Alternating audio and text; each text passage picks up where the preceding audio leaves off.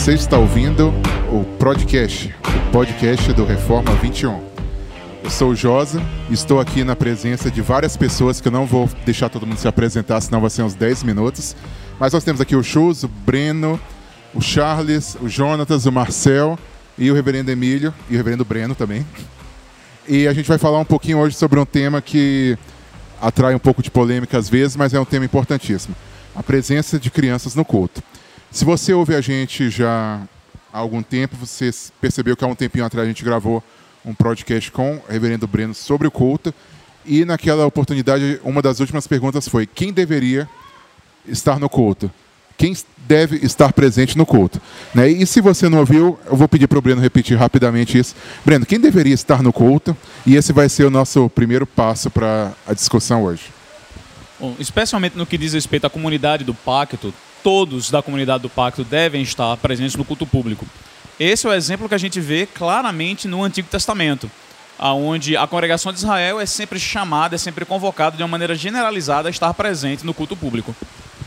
Legal. E aí a gente entra na questão de hoje. Há algum tempo atrás nós colocamos um texto sobre a presença de crianças no culto, a presença da programação do cultinho infantil durante o horário do culto e naquela época deu uma discussão bastante muito deu uma discussão muito grande porque eu acho que não é um conceito que hoje em dia é, é normal para as pessoas né? Ou não deveria mas é o que acontece né?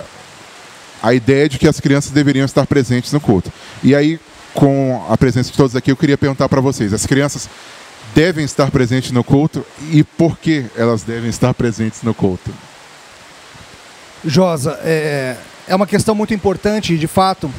Eu não sei precisar quando começou, mas de um tempo para cá a igreja evangélica tem feito uma segregação. Os adultos e jovens estão no culto, as crianças têm uma atividade paralela em que chama de cultinho ou chama do que você quiser.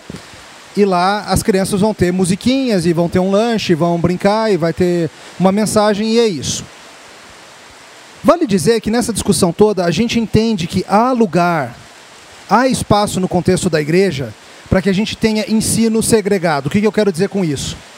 Há espaço para a gente ter, por exemplo, uma classe de catecúmenos, um grupo de novos membros que estão começando a caminhada na fé.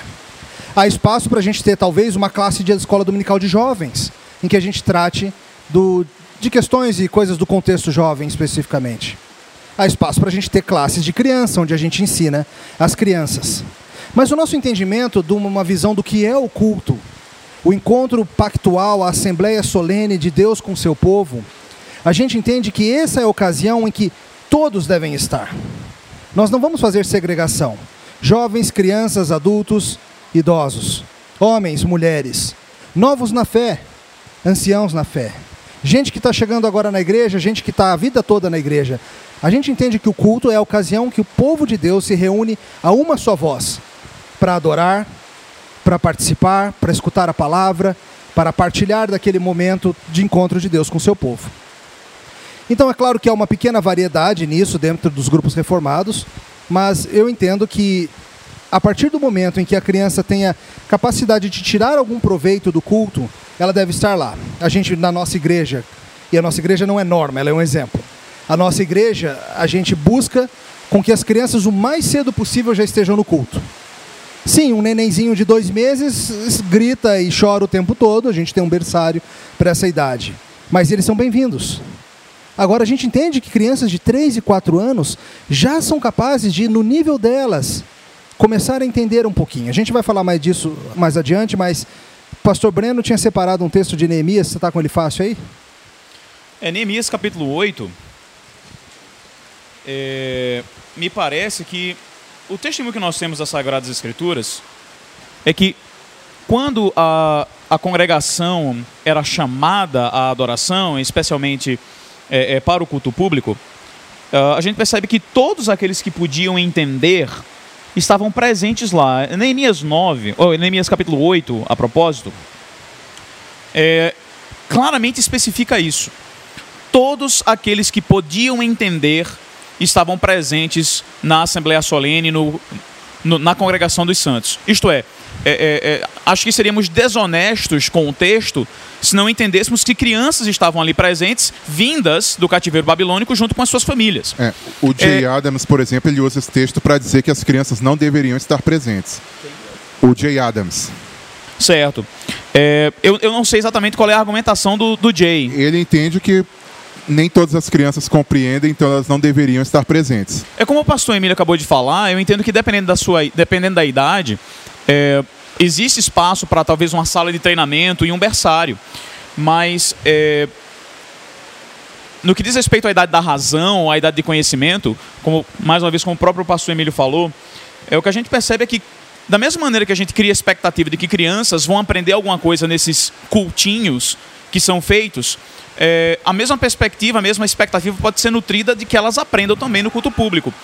Aonde nós temos é, uma, um crivo bíblico para que elas estejam lá. Uh, e já o que a gente não tem para os cultinhos paralelos. Uhum. Uh, não, existe, não existe fundamentação bíblica alguma para que esses cultinhos paralelos aconteçam. Então, por exemplo, mais uma vez, né, quando a gente lê em Neemias 8, que nós lemos no versículo 4, é, 8, 2, nós lemos o seguinte: Esdras, o sacerdote, trouxe a lei perante a congregação, tanto de homens como de mulheres, e de todos os que eram capazes de entender o que ouviam. Era o primeiro dia do sétimo mês. E aí ele continua dando aqui a descrição do culto público que aconteceu. E tem outros argumentos também. Você pensa, a própria celebração da Páscoa, ela é tão obviamente feita na presença das crianças que parte da coisa justamente as crianças verem e perguntarem o que o que é que estava acontecendo, é exatamente. E aí receberem uma instrução acerca da libertação que o Senhor fez. É importante que fique claro que ninguém está dizendo que não existe momento apropriado para ensinar as crianças na linguagem delas. Existe sim. Perfeito. Só que o culto a gente busca fazer de maneira tal que todos participem. Por quê? Parte disso é porque ensino não é somente ensino formal. Uma criança de 5, 6 anos pode sim aprender algumas coisas do sermão e o cabe ao pastor fazer de maneira tal que ao menos alguma parte da mensagem lhe seja é, compreensível. Mas mais do que isso, a criança está aprendendo informalmente. O que, que ela está aprendendo?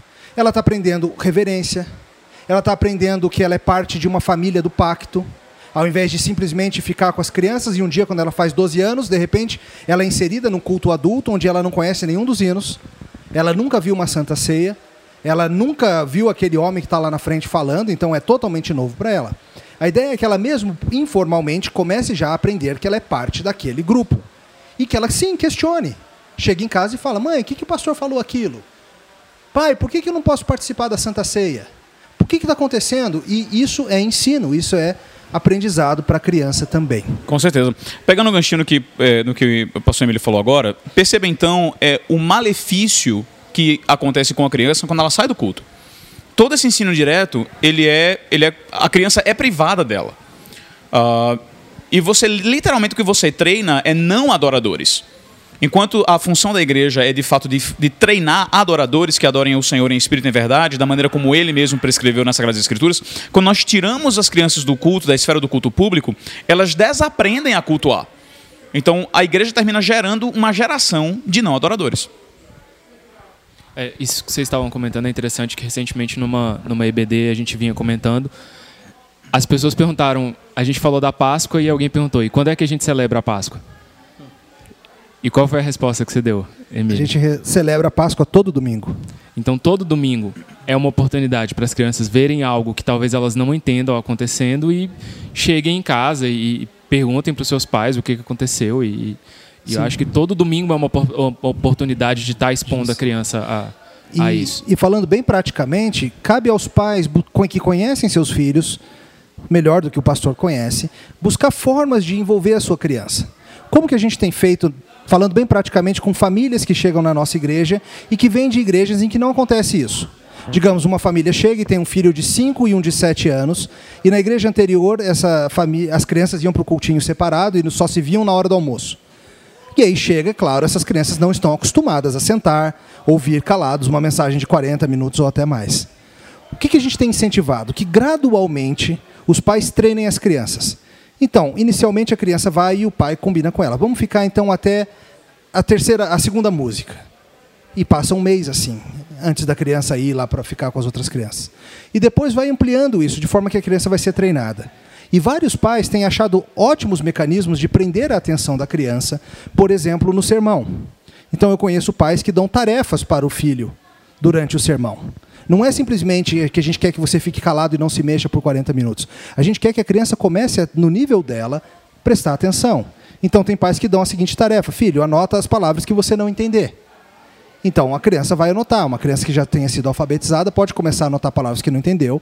E os pais podem até utilizar isso depois em casa como forma de retomar a conversa do culto. Filho, é, outro dia alguém fez isso. Toda vez que o pastor Emílio falar a palavra Jesus, você faz um sinalzinho aqui no papel. Eu fiquei feliz depois de ver que tinha um monte, sabe? Se não tivesse nenhum, teria sido terrível. É, Mas... Seria sermão rabínico. sermão rabínico. Mas, enfim, pais podem buscar formas de ajudar a criança a perceber que aquilo que está sendo feito é para ela, não é para os adultos. Não é que a criança está no culto dos adultos, não é isso. É o culto de toda a família. É, é para todo mundo. Tem muita gente que, a, que faz um pouco como se o, o sermão fosse só para os adultos. Né? E às vezes não é nem para o adolescente, não é nem para o a, os jovens têm uma tendência às vezes de falar assim, assim, ah, a gente quer uma coisa na nossa linguagem, né? Como se a o principal, a principal identidade dele fosse ser jovem, não ser cristão. É, e, e eu queria pegar um ganchinho nisso aí, é, é, Josa, que você acabou de falar. Esse é o tipo de argumento que é lançado para a gente como fundamento da existência de um culto, de um cultinho infantil. As crianças precisam aprender as coisas na linguagem dela.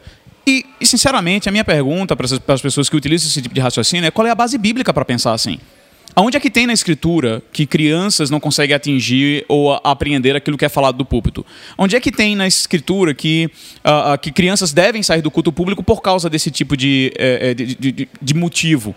Quer dizer, eu, eu, entendo que nós desejamos sempre fazer as coisas na casa de Deus de acordo com a palavra de Deus. E nós temos excelentes motivos, excelentes fundamentos teológicos, exemplos bíblicos, para termos as crianças no culto público, enquanto aqueles que insistem em fazer um culto paralelo, fazer essa, essa extração das crianças do culto público, é, os argumentos são basicamente pragmáticos, não existe nenhum fundamento escriturístico por trás dessa prática. É. Para falar a verdade, o pouco que eu pesquisei, a única vez que eu vi alguém apresentar um, um texto bíblico mesmo foi o do Jay Adams, que mesmo assim é utilizado a favor. Não tenha dúvida. É, e, e para completar, nós temos também o texto de Marcos, é, o texto dos Evangelhos, quando as crianças são trazidas à presença do Senhor Jesus Cristo. Ora, se nós entendemos que Cristo está presente no culto, se nós entendemos que de fato aquilo que ele disse, quando dois ou três estiverem reunidos, eu estarei ali no meio, e se nós, de acordo com esses textos do Evangelho, precisamos trazer as crianças à presença de Cristo, na verdade, ele tinha, ele, o nosso Senhor Jesus uh, uh, repreendeu aqueles que barravam a presença das crianças uh, com ele, nós necessariamente, isso necessariamente vai implicar que nós temos que ter as crianças no culto público, porque é onde Cristo está presente com a sua igreja. E eu acredito que igrejas presbiterianas reformadas reformado, isso é mais problemático ainda por conta da própria teologia, teologia envolvida da presença das crianças no, no povo de Deus. Né? Sim, justamente porque nós temos esse entendimento pactual de que as crianças são parte da igreja. Até que se prove o contrário, nós tratamos as crianças como parte da igreja visível. Nós vamos exigir delas, esperar delas é, uma vida cristã e um interesse, uma participação de membros. Claro, ainda não comungante, ainda no seu nível de maturidade. Então é mais uma razão para a gente que a gente entende que tem que estar tá todo mundo junto. E é interessante que a gente não leva adiante esse mesmo raciocínio de vamos segregar as crianças. Por que não fazer um culto dos idosos, então? Nem sempre gente... eles vão pegar as referências de filme que. É, porque às vezes, faz, às vezes o pastor faz uma ilustração de uma música ou de um filme e os idosos não vão entender, então vamos fazer o culto dos idosos. Ou fazer seja o que for. Então, assim, e, novamente, pode ter uma escola dominical para os idosos, assim como pode ter para as crianças, e você fala de temas específicos. A gente não está impedindo que haja separação em outros momentos. A gente está insistindo que o culto é a ocasião que está todo mundo junto. É, a gente foi falando de, de vários assuntos e é, e é, curioso ver que a gente não fez, antes de começar, às vezes a gente faz assim uma ordem do que, que a gente quer abordar, e aqui a gente foi só falando, e, e eu acho que dá para perceber que, que essa coisa do culto infantil é um sintoma de algumas coisas que a gente trouxe aqui. Então, quando você não toma a escritura como sua autoridade máxima para a vida, você começa a buscar em outras fontes. Então, por exemplo, a outra fonte vai dizer que a gente tem que falar é, para a criança na linguagem da criança, como o reverendo Breno comentou. Ou a gente quando diz a gente... que as crianças hoje são muito visuais, ou tem transtorno de atenção. Isso. Aí quando a gente não entende direito sobre teologia do culto, aí a gente começa. Aí esse é e, e foi algo que a gente tratou no, no, no último programa, que quando tem um, um, um, um, entendimento falho do que é o culto, então a gente vai falar, por exemplo, o reverendo Breno falou do exemplo das crianças com Jesus, mas aí a pessoa vai falar assim, ah, mas na EBD a gente fala de Jesus para as crianças, e eu acho que isso é uma falha no entendimento do culto. E como o Josa falou, faz parte, principalmente numa igreja presbiteriana ou, ou, ou reformada, a questão do, do, do, entendimento da, da teologia do pacto, etc. Então, se você não entende também essa teologia, é, ma, ma, é outra causa de você acabar segregando as crianças. Então, eu acho que é um reflexo de uma deficiência em várias outras áreas, que daria para a gente gravar 10 programas de 10 horas cada um sobre cada um desses tópicos, mas eu acho que acaba sendo uma, um, um, um um apanhado, de um sintoma de vários, várias deficiências em várias áreas diferentes. É, porque é muito comum a pessoa equivaler, né? Falar, não, tem o culto delas e tem o culto é, normal. Né? E não é, não é um culto. Né? Sim, chama-se cultinho infantil, mas não é um culto. Normalmente tem quase nenhum elemento e tem elementos a mais. Sim.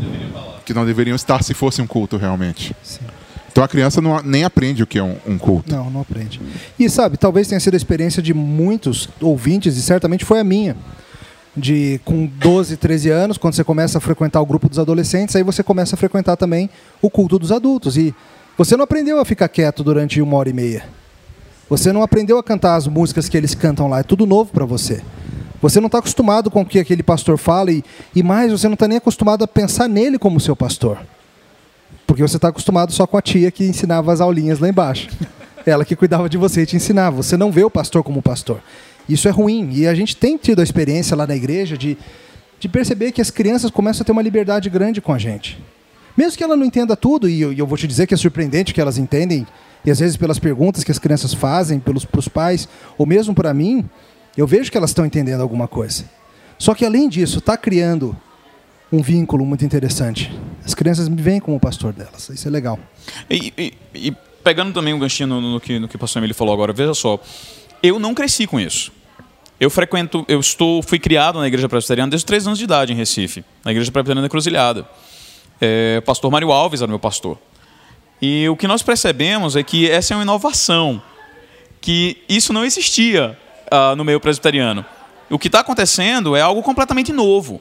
Uh, e as pessoas estão tomando isso que é novo como se fosse regra, como se fosse parâmetro, quando na verdade é um elemento estranho que penetrou na igreja, é, achou raiz, se enraizou e agora está sendo perpetuado. E a gente precisa. Se você quer fazer algo diferente, você é visto como o inovador. Você, você tá é, exatamente, você coisa. que é inovador. É engraçado você pensar que há 1.900 anos a igreja tem, não tem contato com esse tipo de recurso e as crianças continuam crescendo. Pois é. Muitas vezes cresceram dentro da igreja. É. Né? Como sempre aconteceu. E hoje se trata isso como se fosse é, a última novidade, fosse o correto, fosse aquilo que é, que é bíblico. Uma coisa também que, que chama a atenção é que muitas vezes, é, quando a gente debateu um pouco esse tema no ano passado, né, alguns viam isso como se as crianças é, fosse assim, as crianças não iam aprender mais nada, então elas iam ficar no culto, não iam conseguir entender, e aí pronto, acabou. Como se o único papel de educar as crianças no caminho do Senhor fosse do, da, do cultinho infantil e do pastor ou do pastor na hora do culto. Não, o papel principal é, é dos pais de criar esses meninos no caminho do Senhor. Né? Então, se a criança vai perder alguns. Não, aí ele não vai ter mais classinha, ele vai ficar sem Então ele não vai aprender horas. mais nada da Bíblia, é isso? Ué, não, a é- responsabilidade é, é tua. A responsabilidade é sua, ele tem toda a semana para aprender a Bíblia. É, a gente sempre usa aquele texto de Deuteronômio 6, se lembra daquele texto na, nessas horas, que, que do, da instrução de, dos pais ensinarem as suas filhas, seus filhos o tempo todo, quando ao acordar, levantar, quando dormir, ao caminhar, ao andar por aí. Escrever e, na porta, escrever para todo lado, falar dessas coisas ao levantar. É... Então, assim, a, a ideia é que realmente. Não, o que eu espero do fundo do coração é que se a criança não tiver esse cultinho infantil, ela não perca toda a chance que ela tem de conversar sobre. Porque a gente entende, tudo bem, no culto ela não vai poder ali na hora fazer uma pergunta. Mas se a única hora que ela poderia fazer alguma pergunta é na hora da classinha e que acontece na hora do culto e, e ela não vai ter mais isso, tá, tem alguma coisa errada. Se ela não, se ela não tem liberdade para falar sobre isso em casa com seus pais, então aí, como eu vinha falando, é sintoma de um problema muito, muito, muito maior. E rapidamente também, uma das coisas que deveria estar suprindo essa falta da classinhas, se ela fosse realmente tão sentir tanta falta, é justamente, eu acho que o problema é que nós somos muito fracos e negligentes em relação à devocional familiar. E como o reverendo Emílio estava falando da questão de treinar as crianças para assistir o culto, eu acho que uma das formas de treinar uma criança para assistir o, o, culto é ela treinar em casa com a sua devocional familiar.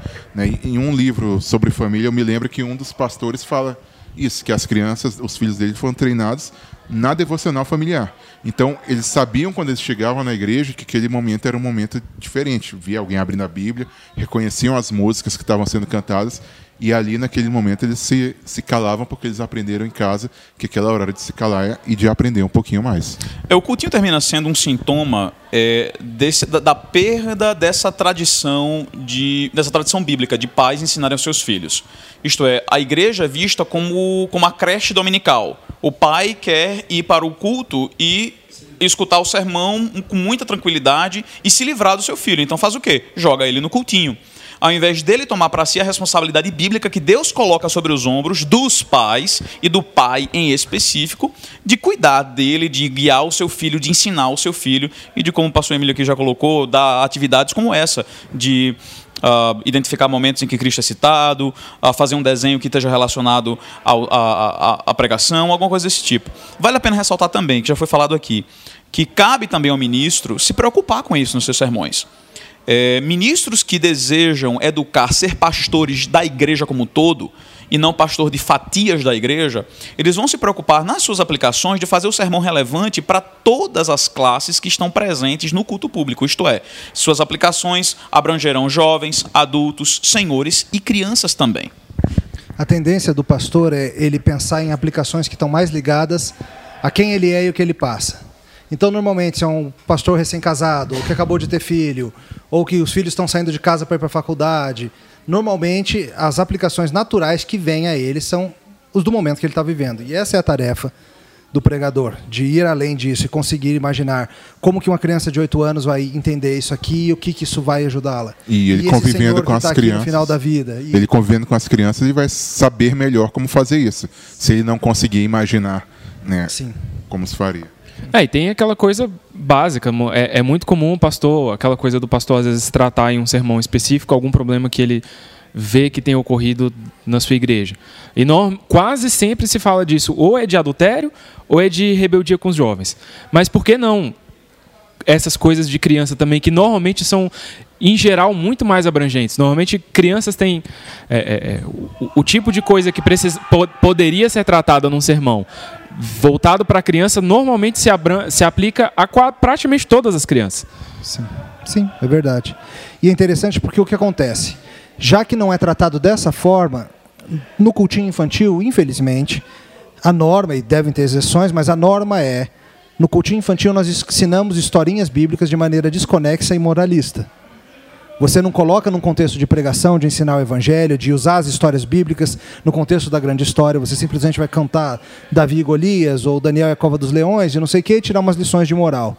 E a criança vai aprender aquela coisa desconexa ao invés de entender tudo num grande sistema, numa grande história. É, e, e, uma das, das, A gente já tratou disso, mas acho que a gente poderia até falar um pouco mais.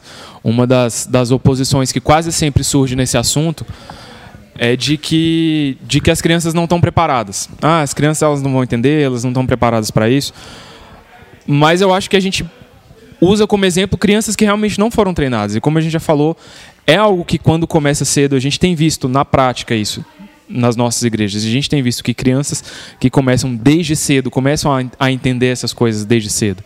A gente pensa assim: ah, o meu filho de 8 anos nunca vai conseguir prestar atenção no sermão. Mas ele é uma criança que em oito anos nunca ouviu, sentou para ouvir um sermão inteiro. Mas talvez se ele tivesse começado desde os dois, e dos três anos... O que eu vejo normalmente depois de um ano ou menos, a criança já está acostumada é, o, com aquilo. o reverendo Emílio falou desse período de adaptação que a gente recomenda e realmente tem sido um período curto. Em pouco tempo as crianças que, que têm sido expostas a, a, a, esse, a esse modelo, digamos assim, têm, têm se adaptado com facilidade. É, dá até para fazer uma analogia com esses desenhos animados que são feitos não só para as crianças, mas para os adultos também e você assista, sei lá, um, um desenho da Pixar ou um Shrek da vida, você vai ver que tem piadas que as crianças não pegam. Os adultos entendem, os adultos gostam, mas a criança está tirando proveito assim mesmo. E, de certa forma, é algo assim. A cada nível de maturidade você vai tirar certas coisas que você não vai tirar do mais, do mais novo. Mas você vai crescendo, você vai aprendendo, você vai vendo coisas que você nunca tinha visto antes. E isso vai ficando tudo mais claro, você vai construindo sobre a base que você estabeleceu. É a minha primeira participação aqui. Seja É, bem-vindo, Charles. Interessante é, lembrar também aqui isso que o reverendo Emílio falou. Algumas igrejas nos Estados Unidos é, não ensinam ah, com essa terminologia de heróis da fé. É, coloca como Moisés, o Abraão ou Jacó como se fossem heróis. Eles são colocados como pecadores e quem é exaltado é Cristo. É, não, não fica algum personagem bíblico em evidência como sendo um super-herói, né, fazendo uma analogia com o que se faz hoje em dia. Né?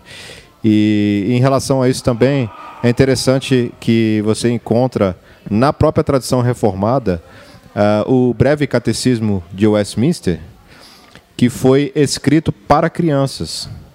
Na verdade, é, o nome original dele é, é o que seria o catecismo é, menor, né?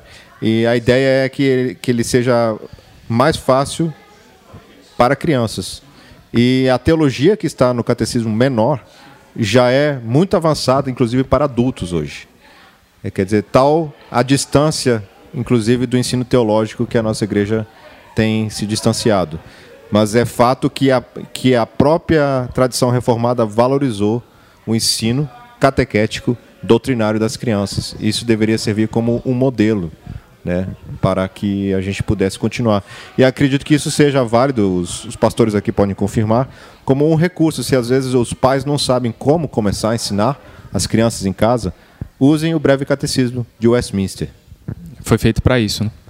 Acho que isso que você falou, Charles, é, é- é reflexo de várias coisas que a gente tem falado aqui, que é, no fundo, no fundo, dá muito trabalho fazer isso. É trabalho para a família, é trabalho para a igreja se acostumar com a presença de crianças que nem sempre realmente no começo vão estar prontas para ficarem lá uma, uma hora, uma hora e meia de culto quietinhas, e aí isso começa a incomodar, e aí o adulto que não tem filhos vai procurar o pastor e falar que é melhor botar as crianças para fora do culto porque está atrapalhando. É, é muito trabalho para o pastor que vai ter que fazer um sermão dentro disso que a gente tem falado. É trabalhoso para procurar material e tem sido difícil achar material de ensino infantil com qualidade nesses, nesses moldes que a gente tem comentado. Então, é trabalho para todo mundo. E a nossa tendência é simplesmente procurar o jeito mais fácil de resolver as coisas. Eu acho que vale nisso tudo a gente encorajar o ouvinte que porventura esteja numa igreja ou mesmo seja líder de uma igreja que não faz isso.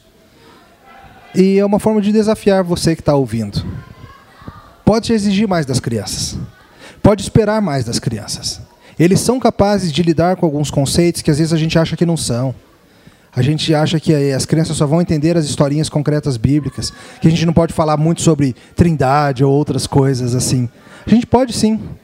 Essas coisas podem ser estabelecidas desde já e, e encorajá-los a talvez não, não começar com uma mudança radical, leva um tempo para treinar e para acostumar e pensar bem nisso, mas comece a desafiar a sua igreja, seus colegas, as- os pais da igreja, as famílias a começarem a fazer um culto doméstico e a partir daí construir. É, então acho que nossa conversa encerra aqui. É algo para todo mundo pensar um pouco. Se tem alguma coisa mais a complementar? Acho que não. Então eu queria agradecer a presença de todos aqui, em especial ao Emílio e ao Breno. De nada. Obrigado, é sempre um prazer estar aqui com vocês, rapaz. E aí a gente, quem sabe a gente possa pensar um pouquinho mais sobre isso mais para frente, né? Tenho certeza que muita gente ainda vai discutir esse assunto aí. Amém. Então até a próxima, galera. Um abraço. Falou.